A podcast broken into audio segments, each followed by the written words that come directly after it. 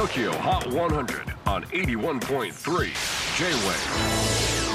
クリス・ペプラーです J-WAVE ポッドキャスティング TOKYO HOT 100、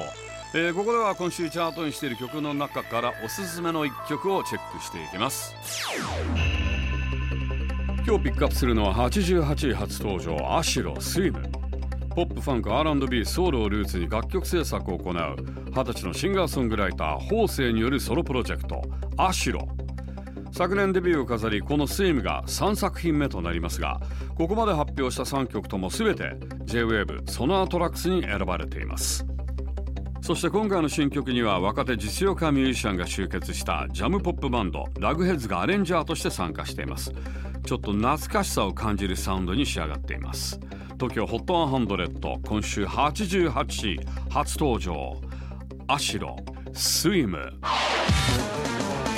J-WAVE PODCASTING TOKYO HOT 100